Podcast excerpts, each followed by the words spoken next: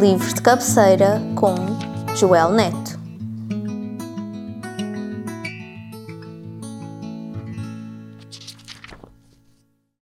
Olá e sejam bem-vindos ao podcast Livros de Cabeceira.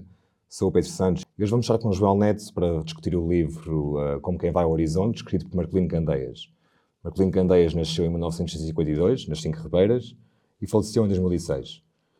Este livro é uma compilação dos seus dois livros de poesia editados até agora, uh, o primeiro em 1961, por ter escrito Amor, e em 1984, Na Distância do Tempo. Reúne 48 poemas de, escritos por Marcolino. E a minha primeira pergunta para o Joel, para já, boa tarde. Olá, boa tarde. Boa tarde. E a minha primeira pergunta para João Neto é, se na sua perspectiva, o que é que Marcolino Candeias traz desta viagem ao horizonte? E o que é que ele trouxe consigo que influenciou a sua visão e a sua poesia? Bem, eu creio que aquilo que ele traz é a própria viagem. Um, Marcolino Candeias uh, escreve sobre muita coisa em poucos poemas. Ele tem publicados apenas estes 48 poemas. Uh, apenas dois pequeníssimos livros de, de, poesia. É uma obra pequena na dimensão física, mas uh, uh, muito significativa na dimensão artística e na importância que tem para, para a poesia açoriana. Uh, por, cobre quase todos os temas uh, de, que, de que, que, servem de musa, de algum modo, à, à literatura açoriana em geral.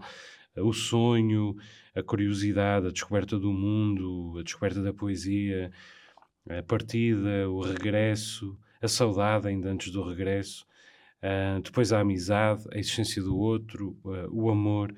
Mas há dois elementos que me parece que, que distinguem o trabalho dele. O primeiro tem a ver com uh, a mundividência. Ele uh, sempre foi uh, um poeta que, não obstante a presença física nos Açores, embora tenha estado também ausente, esteve, viveu também no Canadá, estudou em Coimbra e, portanto, é de alguma maneira um homem do mundo, mas já quando vivia apenas nos Açores, era um homem do mundo. Olhava uh, para os Açores como a sua terra, evidentemente, as, as suas referências, mas nunca deixava de, de, possuir aquilo que os fotógrafos chamam profundidade de campo, que é perceber uh, o, que, o que está para além deste espaço e de que este espaço também é mensageiro. E essas, essas uh, diferentes uh, um, uh, proporções das coisas enriqueceram a poesia dele e tornaram-na bastante, não direi singular, porque não é, não é única nesse, nesse sentido, mas um, bastante conspícua desse, desse ponto de vista. Um, nós, nos Açores, eu creio que posso dizer isto com alguma segurança, Uh, hoje, no século XXI, estamos mais provincianos do que já fomos. Uh, em particular aqui na terceira. A terceira parece-me que hoje é mais provinciana do que aquilo que já foi. Uh, isso é fácil de explicar historicamente. Nós já estivemos no centro do Atlântico Norte, neste momento somos um tanto periféricos. Uh, reler Marcolino Candeias é reencontrar essas, essas proporções que ele, com que ele nasceu e que ele nunca perdeu. E depois há uma segunda dimensão que me parece fundamental na obra dele, que é a, a atenção à justiça social. Na verdade, à injustiça social e à necessidade de, de justiça social.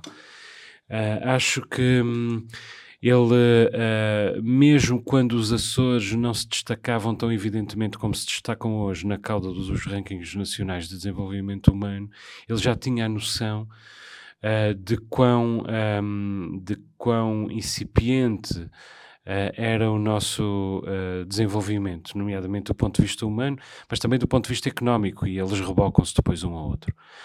Um, e portanto, hoje reler Marcolino Candeias é de alguma maneira tomar, olhar em volta uh, e tomar consciência uh, da pobreza, uh, da exclusão social, e depois todas as outras coisas que vêm a reboque destes, destes flagelos, nomeadamente os baixíssimos níveis na educação, o analfabetismo, o insucesso escolar, o abandono escolar, o alto grau de dependências que temos, somos campeões nacionais de, de alcoolismo, estamos lá em cima também nas, nas dependências. No caso da educação, somos a pior região da Europa, incluindo agora 26 países, desde a saída do Reino Unido, 26 países, mas muitos deles de leste e recém-entrados, ainda relativamente recém-entrados na, na União Europeia. Portanto, o Marcolino Candeias é alguém que não se dissocia dessa, dessa uh, realidade à sua volta e é alguém que não é cúmplice das, das assimetrias e das injustiças que essa realidade uh, sustenta e alimenta.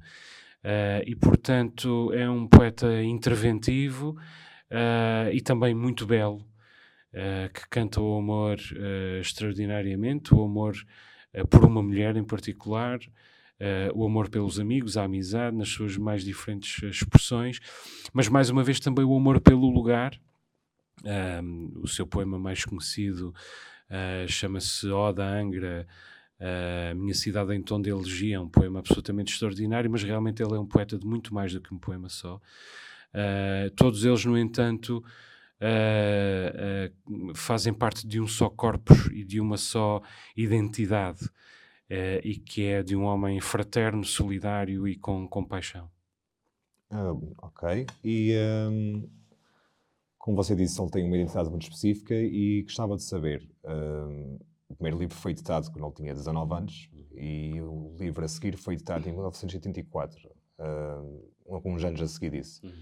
Nesse espaço de tempo, como é que amadurece a sua visão como poeta e como pessoa? Uh, como, é como, é que isso influenciou a sua, a sua poesia? Tudo indica que Marcolino Candeias não deixou de escrever e, portanto, não, não esteve, uh, não passou esse ato de 13 anos, uh, penso eu, uh, apenas a, a, a, contemplar. Ele não, não deixou de escrever e, e, e, tudo indica que terá escrito depois também. Ele confessou a alguns amigos que escrevia desde 84, continuou a escrever, embora nada que merecesse ser publicado.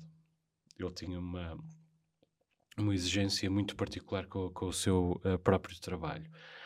Um, eu diria que, uh, que a descoberta do outro, uh, a descoberta do próximo, digamos assim, nas formas da amizade, nas formas uh, do, do amor, nas diferentes, aliás, formas da amizade e do amor, são o traço distintivo uh, do, do segundo livro em relação ao primeiro. Mas já lá estava a descoberta do outro, nomeadamente com os camponeses das Cinco Ribeiras.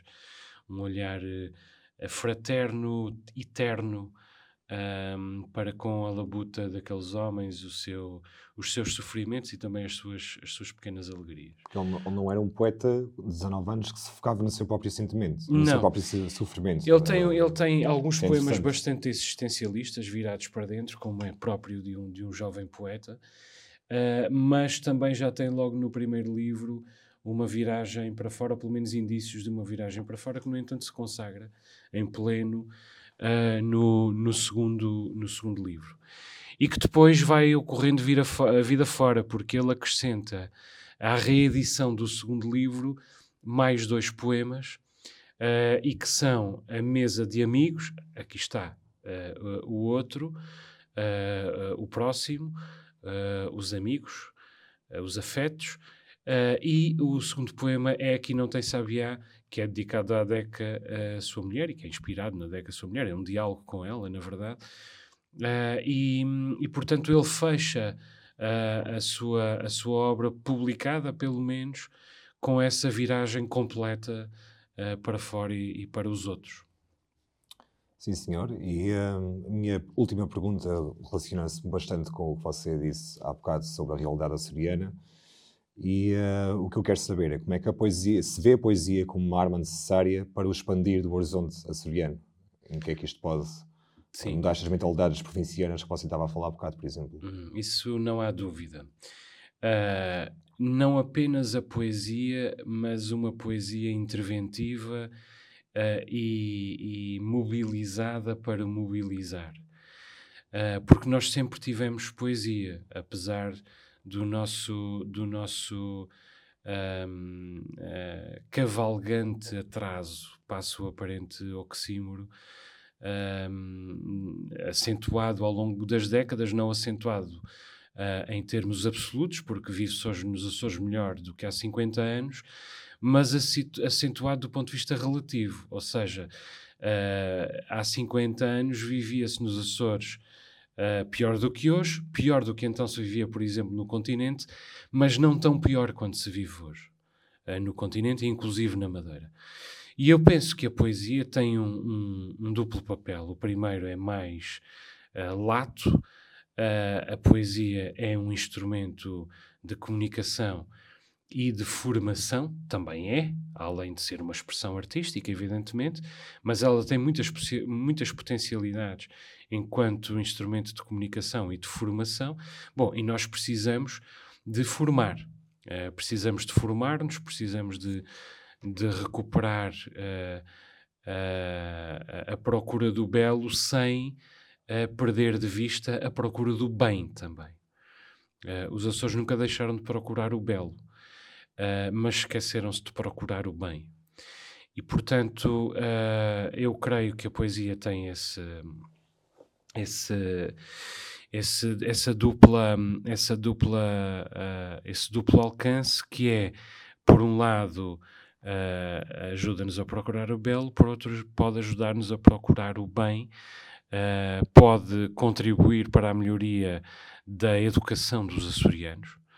Uh, a educação e a pobreza são os nossos dois piores índices, porque tudo mais depois vem a reboque deles. E provavelmente até se poderá dizer que a educação é o pior de todos, porque a educação, a falta de noção de medida, a falta de aspirações, que nos faz olhar para, que nos faz a nós açorianos em geral pobres, um, olhar para aquilo que temos como uma fatalidade porque nem sequer sabemos que existe mais do que isso. E eu creio que tudo o que for instrumento de educação e de formação dirá isso. Existe mais do que isto. Um, e depois, sem perdermos, evidentemente, a procura do belo que sempre nos caracterizou e que continua a ser fundamental. Muito obrigado, João Neto. Muito foi, obrigado. Foi fica aqui a recomendação do podcast uh, Como Quem Vai ao Horizonte, por Marcolino Candeias. Vale a pena dizer que é uma edição do IAC, um, e que foi, uh, um, portanto, esta edição da obra reunida, uh, da, toda a poesia do, do Marcolino Candeias publicada, foi uh, editada este ano apenas, portanto está, está nas livrarias, está disponível no IAC e era bom que todos os açorianos a, a conhecessem. Muito obrigado, João Neto. Fica a recomendação. Muito obrigado. Muito obrigado.